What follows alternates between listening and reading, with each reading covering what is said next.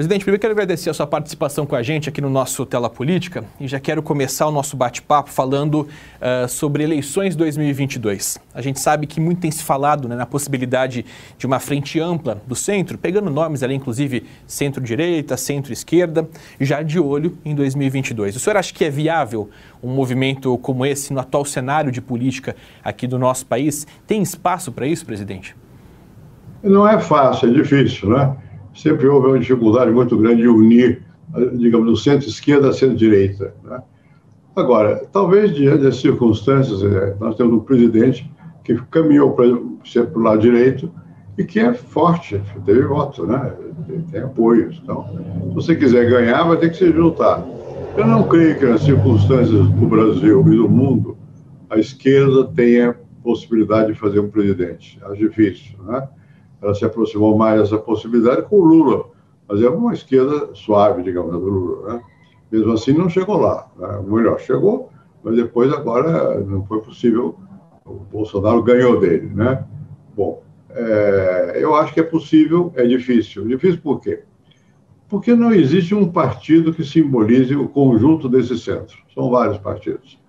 E sempre cada pessoa se imagina que ela vai ser o centro do centro e não tem a, a razoabilidade necessária para entender que quem vai escolher o centro do centro não é ele, é o povo. Né? Eu frequentemente me pergunto, se eu estar do lado de fulano e Beltrano, eu não vou estar do lado de alguém que tenha capacidade de juntar ao redor de si força suficiente para se bater contra quem é o opositor. O opositor é o presidente da República, que é forte, ganhou, tem voto. Né? Então, acho que a possibilidade existe as dificuldades são grandes por causa das ambições, que são compreensíveis. Política não se faz no céu, faz-se na terra. As pessoas querem ser, têm vontade, não sei o quê e tal. Eu, eu sempre, talvez seja por uma limitação minha, é, eu virei presidente. Bom, você acha que alguma vez na vida eu sonhei em ser presidente? Nunca. Todo mundo diz que desde pequenininho eu queria ser, mentira. Eu queria ser papa, outra coisa. não, mas não presidente, eu era muito católico até o ginásio e tal é, não tinha nada a ver com a vida política. Meu, meu, meu, meu, bisavô já foi governador, senador, meu avô, meu pai, mas eu não era assim. Eu estava na universidade. Né? O que, que me tornou é, palpável como um candidato político? Primeiro, política é uma pessoa que, que fala com os outros. Se você é, tem nariz para cima, está perdido. E sofre tudo no Brasil. Tem que ter capacidade de entregar-se ao outro e ouvir o outro. Né? Bom, e você aprende, se você é, você é digamos assim, para usar o, o sociologuês, é socializado para isso, é treinado para isso, né? Bem, você como professor, você pode ser treinado, você pode treinar. Não é a mesma coisa, mas tem, porque você tem hierarquia muito grande entre o aluno e o professor, né? o saber separa. Bom, no caso político, você tem que se habituar que o outro é igual a você, mesmo não sendo, né? E essa é dificuldade. Como é que você ouve o outro como se ele fosse igual, mesmo você achando que não é. Né? Bom, é, eu não, não, não, imaginava ser nada. Eu virei senador porque era contra o governo. Não tinha quem ocupasse. E não era para ganhar o Senado. O senador era Zé Montoro, que era meu amigo. Né? Era porque tinha que ter alguém que fosse capaz de atrair a intelectualidade, os professores e os jovens. Naquela época eu era capaz. Então, fui candidato não para ganhar a eleição, quando o Montoro se virou governador, eu era professor nos Estados Unidos. Eu dava aula, eu creio que em Berkeley. Eu não tenho certeza se era Berkeley ou Stanford. Berkeley. Bom, e veio falar comigo o diretor do departamento, chamava-se Bella, professor de Sociologia das Religiões, porque queria me dar tenure. Tenure significa permanência lá, é, como se equivale à cátedra aqui. Bom, digo, olha, tudo bem, mas eu quero também um lugar no Capitólio, porque eu tenho chance de ser senador. Isso brincando, né? porque o Montoro ia ser candidato ao governo de São Paulo. Eu virei senador. Bom, virei senador e levei um susto danado. Eu achava que eu ia encontrar uma velharia caquética, não é verdade. Eu encontrei gente muito hábil, muito competente e tal, e aprendi anos a fio. Quando o Itamar virou presidente, eu fui líder do MDB, sei lá do que, PMDB, depois PSDB. O Itamar era, era, era liderado por mim, mas nunca me obedeceu. O Itamar tinha sempre suas características de personalidade, mas eu gostava do Itamar, o jeitão do Itamar e tal. Bom, E o Itamar eh, ia tomar café lá em casa, às vezes, na cozinha. Itamar era mineiro, gostava de tomar café na cozinha, no apartamento. Eu morava sozinho, a Ruth ficava em São Paulo. E, e um dia ele me perguntou: Você quer ser primeiro-ministro? Eu me lembro do que, que ele queria que eu fosse ministro da Fazenda, não, algo assim, não me lembro do que. Ele disse: Não, mas está louco, eu não, não, não, não, não, eu não quero. Ele insistiu e acabou dizendo: Então você pode ser ministro do exterior. Eu, eu me sinto até mais cômodo lá. Eu virei ministro do exterior, mas não, não era minha ambição ser ministro. E para ser presidente também. Pensa que eu queria ser presidente. Você vira. Né? Acontece. Né? Então, eu acho que é isso. Acho que no caso, no caso do Brasil, temos que ver quem é que vai ter. É, os ventos vão soprar. Não, eu quero falar sobre agora os candidatos do PSDB. Ah, o senhor não. foi presidente do PSDB, né? E a gente sabe que o partido saiu, uh, digamos, desidratado de 2018. A gente é. sente que o partido tem feito tentativas de uh, uma transformação interna, enfim, tem buscado uh, encontrar um novo ponto. O senhor acha que o partido vai se encontrar até 2022, presidente? Depende de quem vai ser o candidato. Porque no Brasil, o partido mais forte do meu tempo era o MDB. Sempre foi maioria na Câmara, não sei o quê, Congresso e tal. É, quem, o, eu acho que o, depende do, do, candidato. Eu ganhei a eleição. Quando eu ganhei a eleição, o PSDB ganhou. Porque eu, eu era do partido, conhecia pessoas e tal. Não era majoritário. Majoritário era o MDB na, na Câmara. É, eu me lembro que uma vez eu reuni os chefes do MDB, do, do PSDB, né? PSDB, na casa do Richard, senador Richard. Eu digo, olha aqui, vocês querem que eu governe? Eu não posso governar só com essa aliança. Eu preciso do PFL. O PFL para nós era uma coisa marcada, difícil. Eu preciso do PFL, senão não vai ganhar, porque não, não, não chega, não, não chega lá. Então, tem que ter uma certa capacidade de se dar com os outros, com, inclusive com quem não pensa igual a você. Quem é igual você não tem esforço nenhum, já é. Mas é o diferente, tem que ganhar o diferente. Né? Então, aqui é a mesma coisa nesse momento. Você vai ter que nós temos um presidente que é forte. Que gosta ou não gosta é outro assunto, mas ele está lá, chegou lá, pelo voto, né? e tem apoios. Bom, se você quiser chegar lá, você vai ter que ter apoios. É, quem é que vai ser o candidato? Não adianta eu querer ou você querer, pode ser, a gente pode querer até, mas não adianta. O candidato se faz. É melhor, o outro que tem que querer que você seja candidato. Né? Não adianta você querer ser. Aqui tem vários que querem ser. É, quando é que alguém se torna realmente possível de ser candidato? Quando tem apoio popular. É, é isso, a pesquisa de opinião pesa muito. Né? É, eu, eu, me lembro quando eu fui candidato, eu fui na casa, o cara lá, ele dirigia uma dessas grandes empresas de coisa, ele disse, você ganha a eleição de qualquer maneira. E, porque tem, tem, tem, tem, tem os votos. Eu, eu digo, a despeito disso, eu não governo. Porque governar é diferente de você ganhar a eleição. Para governar, você tem que ganhar o Congresso. Então, eu forcei o meu partido, que era o PSDB, a se aliar com o PFL, que era nosso adversário. Não fui eu sozinho, mas eu ajudei a forçar, porque eu digo, olha, que tem que ganhar a eleição e ganhar o Congresso. Senão você não faz nada e você perde em seguida.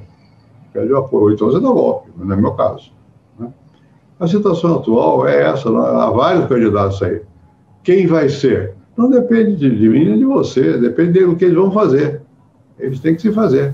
Entre João Dória e Eduardo Leite, quem o senhor acha que tem mais possibilidades aí de cair no gosto do PSDB? O Pedro João Dória tem uma vantagem grande que ele é governador de São Paulo. Quem governa São Paulo tem força. Né? E ele tem uma outra que ele usa pouco. Ele, a família dele é da Bahia. Quer dizer, o Brasil é um país complicado, diversificado. Você não pode ser candidato só de uma particularidade. Você tem que fazer sentir a todos que você vai responder aos interesses diversos do país. Né? Bom, mas o João tem essa possibilidade. Ele é governador de São Paulo, ganhou, ganhou a prefeitura, ganhou o Estado. Ah, é desse jeito daquele. Não importa, ele ganhou, ele teve voto. Né? Bom, então eu respeito. Tem mais gente que tem possibilidade? Tem. Você citou alguns aí. O Luciano Huck tem possibilidade. O Eduardo Leite tem possibilidade. Quem vai ser o candidato? Quem vai ter? Quem for capaz efetivamente de mais próximo da eleição ter apoio popular. quem, quem decide eleição, pode, acabou a época, os caciques se reúnem e decidem, acabou, isso não existe mais. Os caciques vão seguir aquele que tem povo, que tem voto. Né? Bom, qual deles vai ser capaz de transformar a sua posição? Cada um tem seu estado e algum tem acesso à televisão, sei lá o quê, em voto. Se for capaz de fazer isso, é, quer dizer, não basta você ter audiência, você tem que ter liderança. E não, é liderança política, que é uma coisa diferente da liderança sozinha, de qualquer outro setor. Eu sou um grande artista, tenho liderança, não adianta. Você tem que ter liderança política, fazer com que os líderes políticos te sigam. Eu acho que, é, que você tem que ser capaz de, no caso nosso aqui, você pode. Quem, o presidente da República tem chance porque é presidente. E porque tem as características dele que não preciso ressaltar. Bom, o, o PSDB, se for ficar com ele, vai, vai, vai, perder, porque vai, ficar, vai ter um pedacinho, porque a vitória é dele, não é nossa. Vai ter que ter um candidato. Mas quem é que é capaz de enfrentar um que é candidato forte, que é o presidente da República? Com que palavra? Com que, que isso não é cedo para saber quem. Qual é, como é que você, o que que toca no, no coração e no bolso das pessoas daqui a alguns meses, né? É, eu me lembro, eu vou repetir o que eu disse há algum tempo atrás, o Juscelino. O Juscelino, no começo, era um candidato pouco provável. Ele era de Minas, já disse era bom, porque tinha Minas. Mas ele inventou um Brasil. Ele inventou um Brasil. Né? E, e, e, e disse que eu, eu, vou, eu vou levar vocês para esse paraíso. Bom, conseguiu ganhar. Levou, não sei, fez aliança com o capital estrangeiro, trouxe indústrias para cá, fez opção de coisa. E no Brasil, não adianta você ter a intenção, você tem que ser capaz de falar. Ganha quem fala, quem se expressa. Não é o partido, o partido ajuda. Você precisa ter estrutura partidária para ter o Congresso e para ter também capilaridade, chegar ao povo mas é você quem ganha. Você que cada um se faz, se faz com a palavra. Presidente, senhor deu uma declaração recentemente que me chamou muita atenção. Você falou o seguinte: enquanto eu era presidente, eu pegava o telefone e ligava para lideranças de várias partes do mundo. E qual é a leitura que o senhor faz da atual política internacional do Brasil hoje? Nós estamos perdendo espaço no mundo, a meu ver. Né? Primeiro, porque nós, hoje o mundo está preocupado com alguns poucos temas e nós estamos na contramão dele, né? o meio ambiente. Ah, queiramos ou não, é um tema que você não você tem que dar, expressar que você é a favor do, da defesa do meio ambiente. E o Brasil tem condições de crescer economicamente e ser a favor uh, do meio ambiente. Segundo, eu acho que o Brasil perdeu também a capacidade que tinha de, de não alinhamento. Nós sempre fomos ocidentais. Ninguém tem dúvida quanto a isso. Extremo Ocidente, tinha um francês chamado Alain Rouquet, foi embaixador aqui, era sociólogo. É, o Alain Rouquet dizia, vocês são do Extremo Ocidente. É verdade. Nós somos um, um tipo de Ocidente que dá vantagem. Aqui tem negro, aqui tem japonês, aqui tem branco, tem tudo. E misturou. Né? Bom, é, e nós sempre tivemos a capacidade de, de falar com vários setores. Nós estamos perdendo. Nós escolhemos antes da hora um lado. Né? esse lado, é, digamos, é, aspas, obrigatório. Porque nós pertencemos, estamos aqui geograficamente, não sei o quê. Mas não dá para você se entregar antes da hora, sem cobrar nada. Eu me lembro do Getúlio, é, a única vantagem de ser velho é que você se lembra de coisas, né?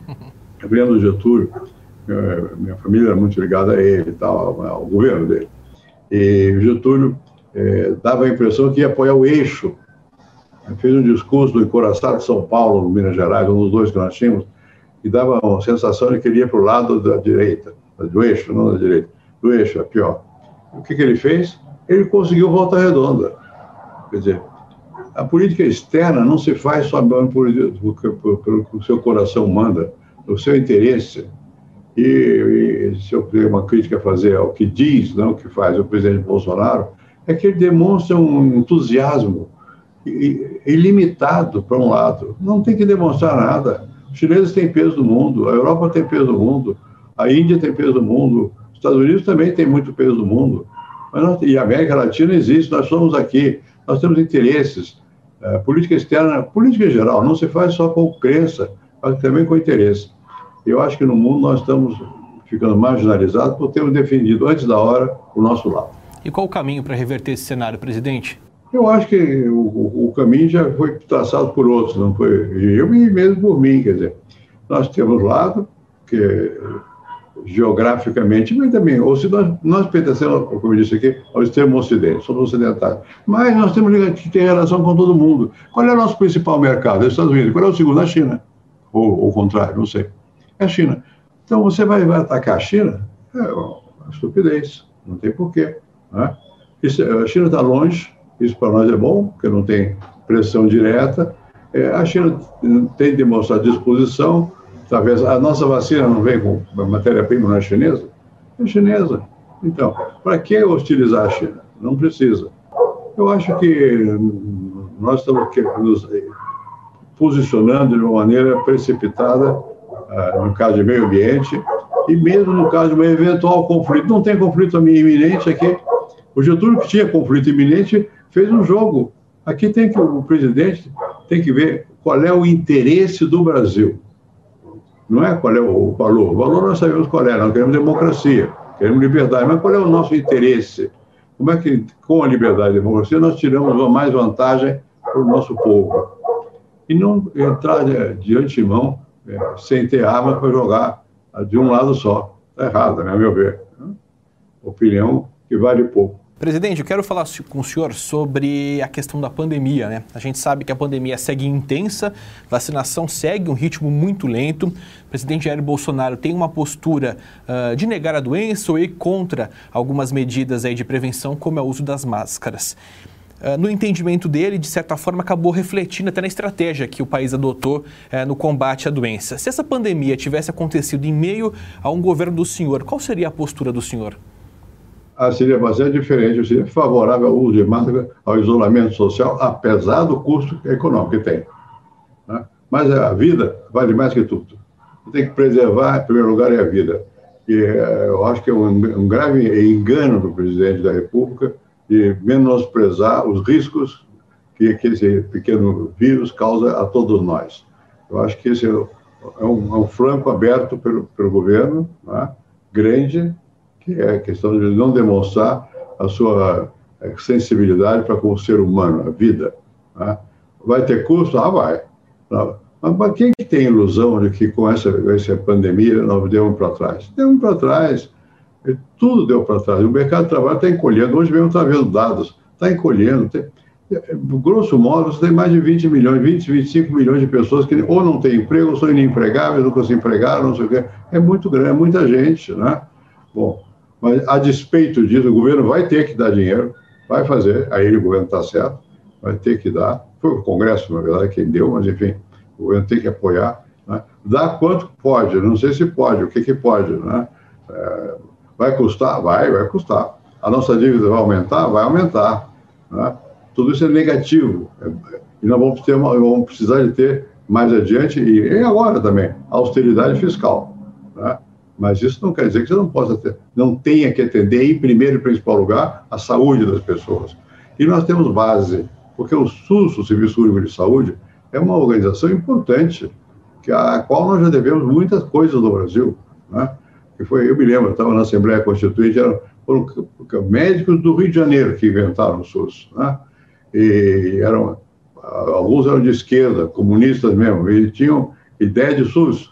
Estava certo, era uma coisa correta de fazer o SUS. Quem implementou o SUS, implementou, começou, mas quem deu o salto mesmo, o primeiro foi o Jatene, depois foi o Serra, que se fez alguma coisa marcante e fez na vida, foi o SUS, ele deu força ao SUS, ele entendeu a importância do Serviço Único de Saúde. Então, nós temos instrumentos que não resolvem, mas ajudam muito a resolver a crise. Né?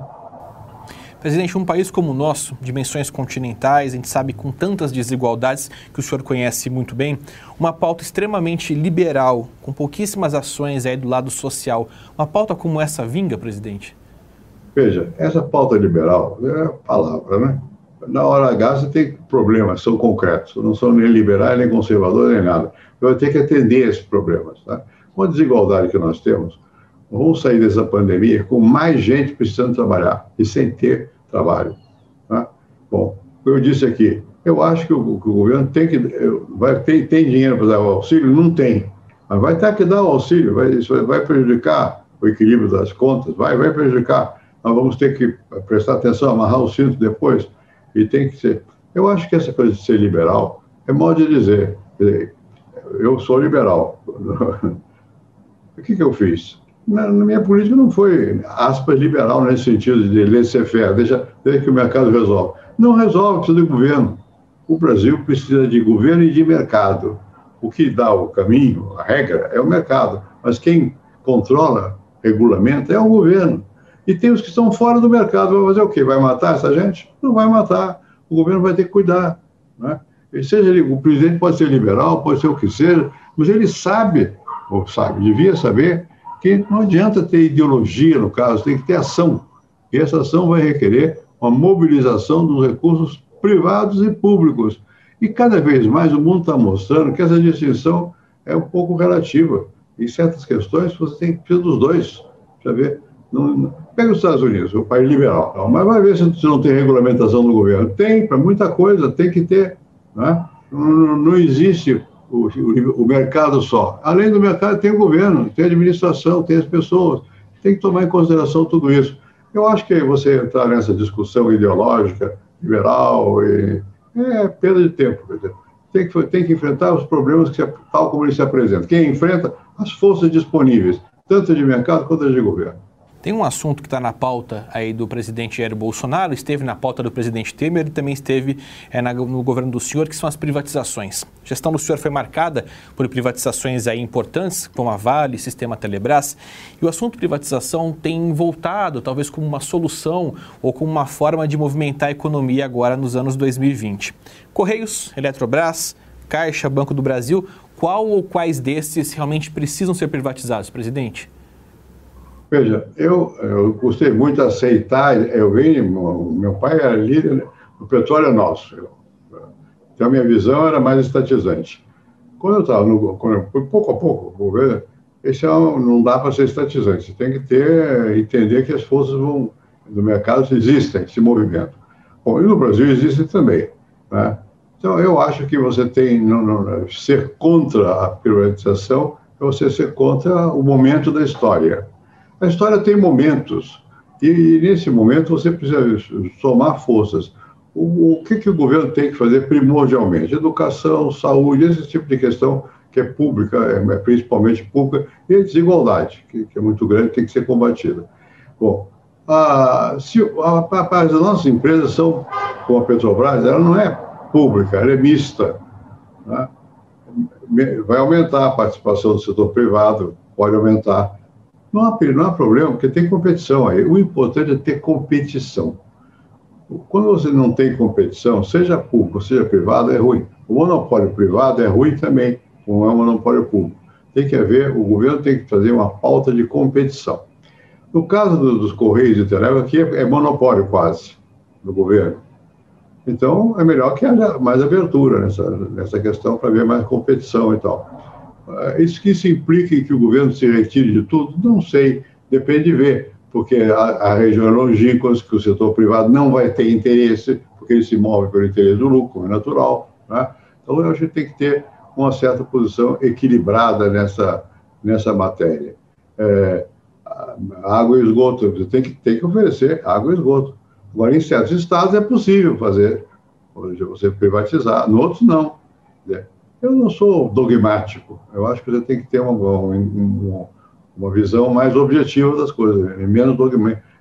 Vou me guiar por ismos. Eu não sou privatista nem estatista. Depende das circunstâncias. O que for possível, quando for possível, passar para o capital privado, é, havendo competição e, sobretudo, pulverizando, é bom. O que aconteceu com a Vale Rio Doce? Piorou porque passou para o setor privado? Que eu saiba, não. Continua funcionando, né? A Petrobras, ela em grande parte já tem, já tem muito capital privado da Petrobras. Né? É, precisa ter governo? Não sei, talvez não, porque você, o, governo acaba ingerindo, como agora, é, a tomar decisões que não são racionais para a população, não é só para o mercado, para a população. Né? Enfim, eu não tenho ismo nenhum nessa matéria. O senhor acha que um presidente deve pautar no preço do combustível, por exemplo? Eu acho errado, eu acho errado, não dá certo, né? Não dá certo. E, ah, por quê? Porque acaba você, a vontade política prevalece. isso significa que vão ter interesses também que vão prevalecer sem competição. Né? É, a vontade dos amigos do presidente, do presidente, eu, não, eu acho.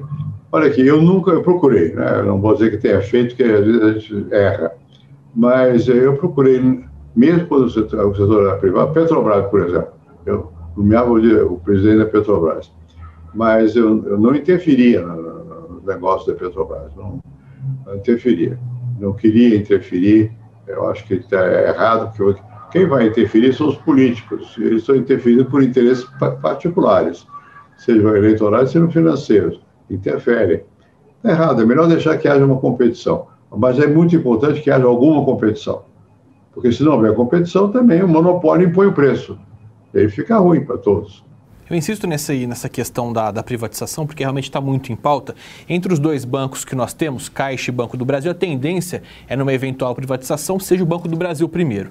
Mas a Caixa, caso privatizada, realmente não teria um impacto muito grande, porque ela tem um papel social muito forte, né? A Caixa tem um papel social forte, o Banco do Brasil tem menos. O Banco do Brasil pode. É, ninguém vai nem perceber se ele for mais privatizado do que estatizado, porque ele já funciona na regra privada na competição. Né? A, a Caixa já é um pouco diferente, porque tem gente que depende da Caixa, e a Caixa tem um. Digamos, o papel social da Caixa é mais amplo, me parece. Mas eu não quero falar sobre o que eu não estou por dentro nesse momento. Eu, eu, eu preferia, acho que é mais razoável privatizar primeiro e o Banco do Brasil. A Caixa precisa de mais tempo, porque você precisa ter, o governo também precisa ter instrumentos na mão. Você, você tem muita desigualdade no Brasil, se você tira todos os instrumentos do governo, ele fica sem ação. Eu não acho que o governo deve estar sem ação. Eu acho que o governo tem que agir. Eu não acho que o mercado por si só resolva. Não resolve. Resolve para quem é beneficiado por ele, mas para quem é excluído dele, não. E a Caixa pega mais gente excluída. Só para a gente encerrar esse assunto privatizações, o senhor tocou na questão da Vale do Rio Doce, né? Foi uma privatização relativamente polêmica, né? Que o senhor ali acabou liderando. Projeção inicial ainda no governo Itamar Franco era uma, um valor de 120 bilhões de dólares. Esse valor foi desidratando, desidratando, até que a venda foi feita em 3 bilhões e 300 milhões. O senhor acha que não foi pouco? Dava para ter vendido de uma forma diferente a Vale lá nos anos 90? Olha, nessa época eu era ministro do exterior e eu falei com o presidente Itamar mais de uma vez, mesmo sendo ministro do exterior, porque a avaliação foi feita de uma maneira um tanto precipitada, no meu modo de entender. Qual era a resposta do mercado? Havendo leilão, é o leilão que vai definir, que é verdade, desde que eram competidores. Né? Você tem que ter, uh, tem que interessar mais competidores. O, o BNDES teve um papel importante na formação de competidores, de criar competidores. Né? Então, se havendo competidores, o leilão pode ser um bom instrumento, mas você deve fazer a privatização no momento em que haja folga financeira, porque aí o leilão puxa, né? as pessoas têm mais gente com capacidade de oferta de, de dinheiro. Eu acho que tem o processo, no nosso Brasil aqui, há uma legislação que regula tudo isso. Mas quanto mais aberto for, melhor é. Porque quanto mais você tem o olho das pessoas, verificando se realmente não está havendo privilégio para algum grupo, se realmente o valor, o valor mínimo, que tem que ser um, valor mínimo, é correto. E não acho que esse argumento de que deixa que o, que o leilão leve lá para cima, nem sempre é verdade. Porque o setor privado tem capacidade também de se unir e fazer, fazer jogada. Então, o governo precisa sempre de uma certa presença de gente competente no Estado, mesmo para privatizar ou, sobretudo, para privatizar. Precisa ter. Você não pode deixar que as coisas aconteçam automaticamente, que automaticamente vão sempre o bolso de quem mais tem. E não é bom para o Brasil. É preciso haver a maior distribuição. Mas avaliando, o senhor acha que foi positiva a privatização, a forma como foi feita na época? Sem dúvida que foi. Ela não deixou de continuar funcionando como uma grande empresa, progredindo, avançando. Ah, eu acho que foi positivo, sim. Tá certo. Eu Agora, acho. Falando ainda agora sobre um pouco de economia, é, quando se tem uma privatização, a preocupação que se tem, principalmente entre os funcionários públicos, é o que? O desemprego, né? a forma como vai ser feita ali é, a manutenção dos, das vagas, etc. Eu quero só pegar esse gancho para falar do desemprego. Os índices de desemprego aqui no país estão altíssimos, batendo aí é, números recordes, né? E a gente sabe que é preciso ter uma ação muito mais ampla para conseguir gerar empregos. Quais são os pilares, presidente, que devem ser fortalecidos hoje para que a gente consiga ter aí uma geração de empregos satisfatória, seja uh, durante a pandemia ou principalmente no pós-pandemia?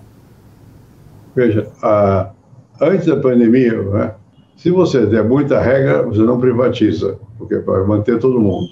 E o setor privado é é mais rigoroso quanto ao desempenho do que o setor público em geral. Né? Bom, e você também, por outro lado, você tem que prestar atenção, porque as pessoas precisam de viver, tem que ter emprego. Então tem que é, sempre precisa ter certo equilíbrio na vida, né? Bom, no caso do, do nosso aqui da, da, da, do desemprego no Brasil, primeiro é grande há muito tempo e está se elevando. O dado eu vi hoje os dados por acaso. Nós estamos com entre desempregados e inempregáveis mais de 20 milhões de pessoas. É muita gente, né? Bom, isso não vai sair só pela regra do mercado. No começo, o que, que o governo vai ter que fazer? Está fazendo. Vai ter que dar dinheiro vai ter que dar, vai ter que dar subvenção e tal. Mas sempre, sempre não pode, porque não tem recurso. Chega um momento que para, tem que, você tem que, simultaneamente que você dá dinheiro, tem que incentivar o investimento e o emprego no investimento. Mas eu acho que, no geral, você só vai recuperar a economia quando, quando tiver um, um ciclo de crescimento. Nós não estamos num ciclo de crescimento no mundo. Não é uma questão local, é uma questão é, internacional. Os americanos têm ciclos mais curtos, são mais capazes e não têm proteção tão grande do Estado, mas tem, mas tem proteção também. Também tem lá. Ninguém, as pessoas, quando estão no desemprego, têm um apoio. Bom, aqui vai ter que ter apoio e por mais tempo, mas não pode ser por toda a vida, porque a sociedade não aguenta por toda a vida. Então você tem que ter, simultaneamente, uma política de, de investimento do governo e do setor privado. O que, que o setor privado quer do governo para poder investir? Regras estáveis. Né? Qual é o nosso maior problema no Brasil? A instabilidade das regras, a discricionalidade, que é política. Né? Na medida que houver menos discricionalidade, se houver estímulos governamentais e, portanto, investimento estatal também, pelo menos em certas áreas, para abrir fronteiras, etc., etc., você vai ter investimento privado. Hoje, o mundo é aberto você vai ter que olhar também não só o investimento, a poupança nacional, mas a, a, o caminho da poupança estrangeira. Nesses últimos tempos, diminuiu a vinda de capitais estrangeiros para cá. Por quê? Porque o capital é medroso. Se não tem condições adequadas, eles vão embora. Né? Então, nós temos que criar condições adequadas e, ao mesmo tempo, tem que, tem que vigiar. Né? O Foucault tem o livro chamado Vigiar e Punir. Não é para punir, é pelo contrário, é para você beneficiar o povo. Por isso eu acho que você, essa questão do governo não pode ser posta como uma subquestão. Não existe boa economia sem bom governo. Né? E isso não quer dizer que o governo deve tomar conta da economia, mas deve ser capaz de criar as condições para que a economia prospere. Né? A principal é dar alguma estabilidade, você saber o, o, caminho. Nós, será que nós temos estabilidade hoje? Eu acho difícil. Você fica olhando e tal, pode acontecer qualquer coisa. Né? Isso é ruim. Então, você tem que criar um clima de confiança. A economia moderna é, parece uma palavra vaga, mas ela depende muito da confiança. O que, que vai acontecer amanhã? Se eu não tenho alguma previsão sobre o que vai acontecer amanhã, eu não ponho meu dinheiro. Eu vou botar meu dinheiro, eu guardo, eu ponho lá fora. E agora, se queira ou não queira, tem caminho de botar lá fora. Todo mundo que, que pode, abrir situação de emergência, manda embora. O dinheiro vai embora o emprego. Né? O governo tem que olhar para o emprego como uma questão é fundamental, porque ela é fundamental. Você tem que dar, criar condições de emprego. A, a economia moderna ela é muito diversificada, não, não depende só das grandes empresas, mas depende muito do emprego. Porque tem que criar condições de emprego. Eu sei, porque eu não sou jejum em matéria de economia, que eu tenho sanfona, vai e vem. Nós estamos num momento negativo. E com essa pandemia vai ser pior ainda. O governo tem que gastar mais. Nessas horas, o governo vai gastar mais. E, e não tem que ficar nervoso por isso. Fica. Quem está no governo fica, porque vai, vai, vai ter a possibilidade de reeleição e tal. Mas, do ponto de vista nacional, tem que gastar mais para poder criar condições para outra vez voltar a ter um clima de crescimento. Um dos principais pontos aí da, da sua carreira pública, presidente, é a, a, criação do Plano Real, né? Foram momentos difíceis, né? Foram momentos aí diferentes, obviamente. O cenário ali dos anos 1990 com o cenário de atual é muito diferente. Mas, uh, de maneira geral, pela sua experiência que o senhor viveu ali estando no governo e olhando para o cenário político, cenário econômico de hoje, sem as reformas estruturantes, é possível recuperar a economia de maneira sólida ou não? Eu acho que não, tem que fazer reformas. Agora, sempre tem que fazer, não, é, não, não termina nunca essa questão de você fazer reforma, porque não é para terminar mesmo, tem que continuar fazendo, tem que mexer no mundo, vai mudando e tal. No, no tempo do plano real, é, havia a sensação de que o responsável era os. Primeiro eram os, os, os donos de supermercado, queriam botar na cadeia os donos de supermercado. Não eram responsáveis. Eles podiam até aproveitar a ocasião para ganhar um pouco mais, mas não eram os responsáveis. O responsável era o gasto público, que era descoordenado. Bom, isso foi difícil botar em ordem, nós pusemos em ordem o gasto público. Foi difícil convencer o governo né, de que era, era necessário coibir o, exagero do, do, do, gasto público, sabendo que o funcionário público ganha mal. Portanto, não é que você esteja tomando partido aqui. Nessa circunstância, o gasto público não vai para quem? Para o funcionário. É o governo que está gastando desordenadamente, acaba em mãos privadas, né? Mas está é, tá errado, tem que segurar. É difícil, você tem que ter persistência na política e só tem apoio quando tem resultado. Até ter resultado aqui não. Eu vou te contar uma pequena história. Eu fui chamado para falar na, televisão, acho que é SBT, não, não era ministro, e estava começando o Plano Real. Bom, a SBT ficava nos galpões aqui nas margens do Rio Tietê, Rio eh, Tietê, é. Bom, e o Silvio Santos me entrevistava e perguntava, repete que eu não estou entendendo, dentro do camarim. Ele não está entendendo nada, vai ser um desastre. Chegou lá, ele deu um show, entendeu tudo, ele me disse no caminho, você vai ter que falar para uma população que tem idade mental de 12 anos. Tem que explicar para esta gente. Bom, eu acho que é muito importante isso. Você tem que, o governo tem que explicar, né? tem que assumir a sua responsabilidade, não é jogando a, sua, a culpa, não é culpa, é responsabilidade. Quer dizer, olha, eu vou dar tal solução, eu preciso, eu vou fazer isso por causa disso, eu preciso do seu apoio. É sempre assim. Se você não é capaz de se comunicar, quem, como é que se diz o Chacrinha? Quem não se comunica se estrumbica. É verdade isso. Político é isso, o presidente da República é o principal comunicador do país. Quando tem uma situação de dificuldade, ele tem que falar ao povo, porque o povo fica desordenado, sem guia. Você tem que expressar que, olha, eu tenho caminho, venho, venho por aqui. Foi isso que nós, que nós fizemos na, na, na inflação. Como o presidente Itamar, ele sabia, mas não gostava muito de falar, falava eu. Mas eu falava incessantemente no rádio, televisão, de manhã cedo, nos jornais, não sei o que, dava entrevista, explicava o que nós íamos fazer. Né? Convence que vai dar certo. Você tem que estar convencido que vai dar certo. E você tem que ouvir, tem que ouvir os vários setores. Né? E não adianta você imaginar que vai dar certo com machadinha. Não é. Você tem que fazer com que as pessoas concordem com aquilo. E tem que ir levando. O, o mercado é muito importante, mas o mercado percebe quando o governo é incompetente, ele ganha mais. É, isso aí encontra um jeito de ganhar, não ganha mais, mas encontra um jeito de, de não, não, não, morrer. Né? Quando é competente, ele encontra também um jeito de não morrer. E o povo é que precisa mais de um governo competente, porque senão o povo vai, vai sofrer a consequência dos desatinos da economia. Né? Bom, nós não estamos numa situação semelhante, porque não, a inflação não é o nosso problema. Hoje, o nosso problema é o desemprego, portanto, é o investimento. De alguma maneira, é mais fácil você é, resolver, entre aspas, a questão atual do que foi no tempo do presidente Itamar. Né? É, havia muito pouco conhecimento das, dificuldades da realidade. Eu, eu tinha alguma formação, eu sou sociólogo, não sou economista, mas eu sabia economia, eu trabalhava na CEPAL, com Previs, não sei o quê, tinha uma certa noção, do, e tinha gente competente. É muito importante botar gente competente, gente que saiba. Você tem que dar apoio aos que sabem. Né? E dar apoio e deixar que eles é, façam o que querem, o que tem que fazer. Né? E, e, você tem que ser capaz de explicar ao país o que vai fazer. É, nós estamos numa situação semelhante desse ponto de vista. Apesar das diferenças, tem que explicar como é que nós vamos sair do buraco. Nós estamos num buraco.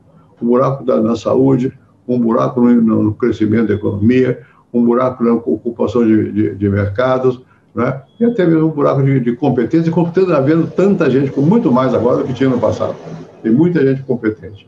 Mas tem que acreditar. E isso não tem, muito, não, não tem muita mágica, não. Ou o presidente expressa, ou não, ninguém faz. Eu, eu dei o exemplo do Juscelino, e não porque eu tenha qualquer entusiasmo especial pelo Juscelino, porque ele fez. Ele inventou Brasília, aquilo era uma loucura.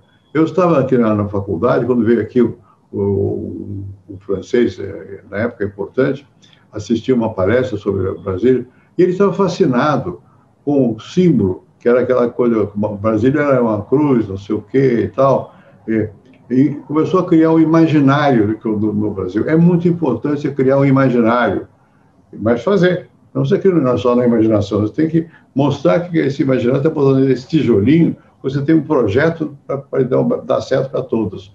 É o que nós estamos precisando. O senhor acha que o presidente Jair Bolsonaro está sabendo se expressar, está sabendo comunicar esse caminho ou não? Não, ele não sabe. Ele comunica o jeito dele. O jeito dele é o jeito brusco. Pega o setor da população, parece que é sinceridade. Mas ele não sabe. Alguém tem que ser capaz de dizer, olha aqui, mas o governo está indo para tal caminho. Né? E vai dar certo. E por que, que vai dar certo? Está faltando. Só para a gente encerrar, presidente, o senhor tocou lá no comecinho da, da nossa, do nosso bate-papo sobre meio ambiente, né? A gente sabe que meio ambiente é um tema sensível mundialmente, está em alta, é um tema que está sendo muito discutido. Desmatamento na Amazônia tem crescido, batido recordes aí preocupantes. O mundo está de ouro, está atento a tudo isso e essa nova geração tem uh, ficado muito também preocupada com a questão ambiental. A postura adotada pelo Brasil hoje a forma como está sendo feito ali a questão uh, do combate ao desmatamento ilegal, ou seja, deixando fiscalização de lado, tentando passar um pouco sobre essa questão. O senhor acha que é qual o nível de erro que acaba, acaba prejudicando no futuro? Como que essa postura de agora vai ser realmente traumática nos próximos anos? Ela é traumática, já é, e vai ser pior. Né? A questão do meio ambiente, que é uma questão que não é tão difícil de perceber, mas algumas pessoas não veem, é geracional. E os jovens vêm de, logo, eles se interessam por essa questão. Eu me lembro, eu era muito amigo do Maurice Strong, como, na verdade, do, de um outro um, um, assessor do Maurice Strong depois dele. Maurice Strong foi o homem que teve por trás da Companhia de Estocolmo. Né? Bom, e então eu comecei a me interessar por isso nessa, né, quando houve a Conferência de Estocolmo. Quando houve aqui no Rio uma grande conferência, eu estava doente, não sei o que eu tinha, não pude, não pude participar. Mas eu sempre fui alerta a essa questão do meio ambiente, porque eu tinha essas ligações, eh, sobretudo Inácio Sachs, era um professor que está vivo, lá na, na polonês, na, na, professor da Escola de Altos Estudos na França, e meu vizinho aqui em São Paulo, ele é, é, é polonês e brasileiro, mas é mais polonês e francês. Bom, então ele me ensinava essas coisas. Eu me lembro que eu fui a uma reunião no Canadá sobre meio ambiente e tal, eu fiquei perplexo, porque eu também não sabia, ninguém, ninguém nasce sabendo, né? Você tem que ter humildade para entender, para aprender e tal. Aqui, hoje, os jovens sentem a questão. Se é uma questão sentida no dia a dia pelo, pela juventude, eu vejo pelos meus netos, pelos que vão lá à fundação, ter um curso lá e tal. Bom, é, é meio ambiente, quer dizer, o nosso governo dá, emite sinais errados nessa matéria. Não é que ele faça errado, não sei se está fazendo tão errado quanto parece, mas parece que está errado, porque não dá atenção, né? não chama atenção para o fato do meio ambiente. O que está acontecendo com a Amazônia? A Amazônia virou símbolo no mundo. Queimar a Amazônia é queimar o futuro. É, né? ela provavelmente foi sempre queimada, muito, houve muitas queimadas na Amazônia, eu mesmo tive no tapa, né, de queimada, é, é, difícil. Mas é preciso mostrar que você está empenhado em aquilo, e não, não, isso não tem importância, tem muita terra aqui, não tem muita terra, acaba acaba. O, mundo hoje tem noção de finitude. É o que se é uma novidade no mundo é que nós que nunca tínhamos pensado, na geração dos meus pais, que o ser humano podia morrer por falta de condições de sobrevivência, hoje se pensa. É verdade? Não sei, é remota a verdade, mas é, está no horizonte longínquo, ainda bem. Mas está, e os jovens estão muito preocupados com isso. O nosso governo está indo para o caminho equivocado. Não é só de fazer, de falar. Falar conta muito na vida. A política vive de símbolo, de falar. Você tem que motivar as pessoas. Se você não fala e faz, é a mesma coisa que você faz e tem que cantar. Botou a galinha, botou o ovo, o galo canta. Tem que cantar, cantarolar, contar o que está fazendo. Né? Aqui, quando faz uma coisa certa, não contam. E falam coisa errada. Como é que pode dar certo? Não vai. vai. Tá bobagem.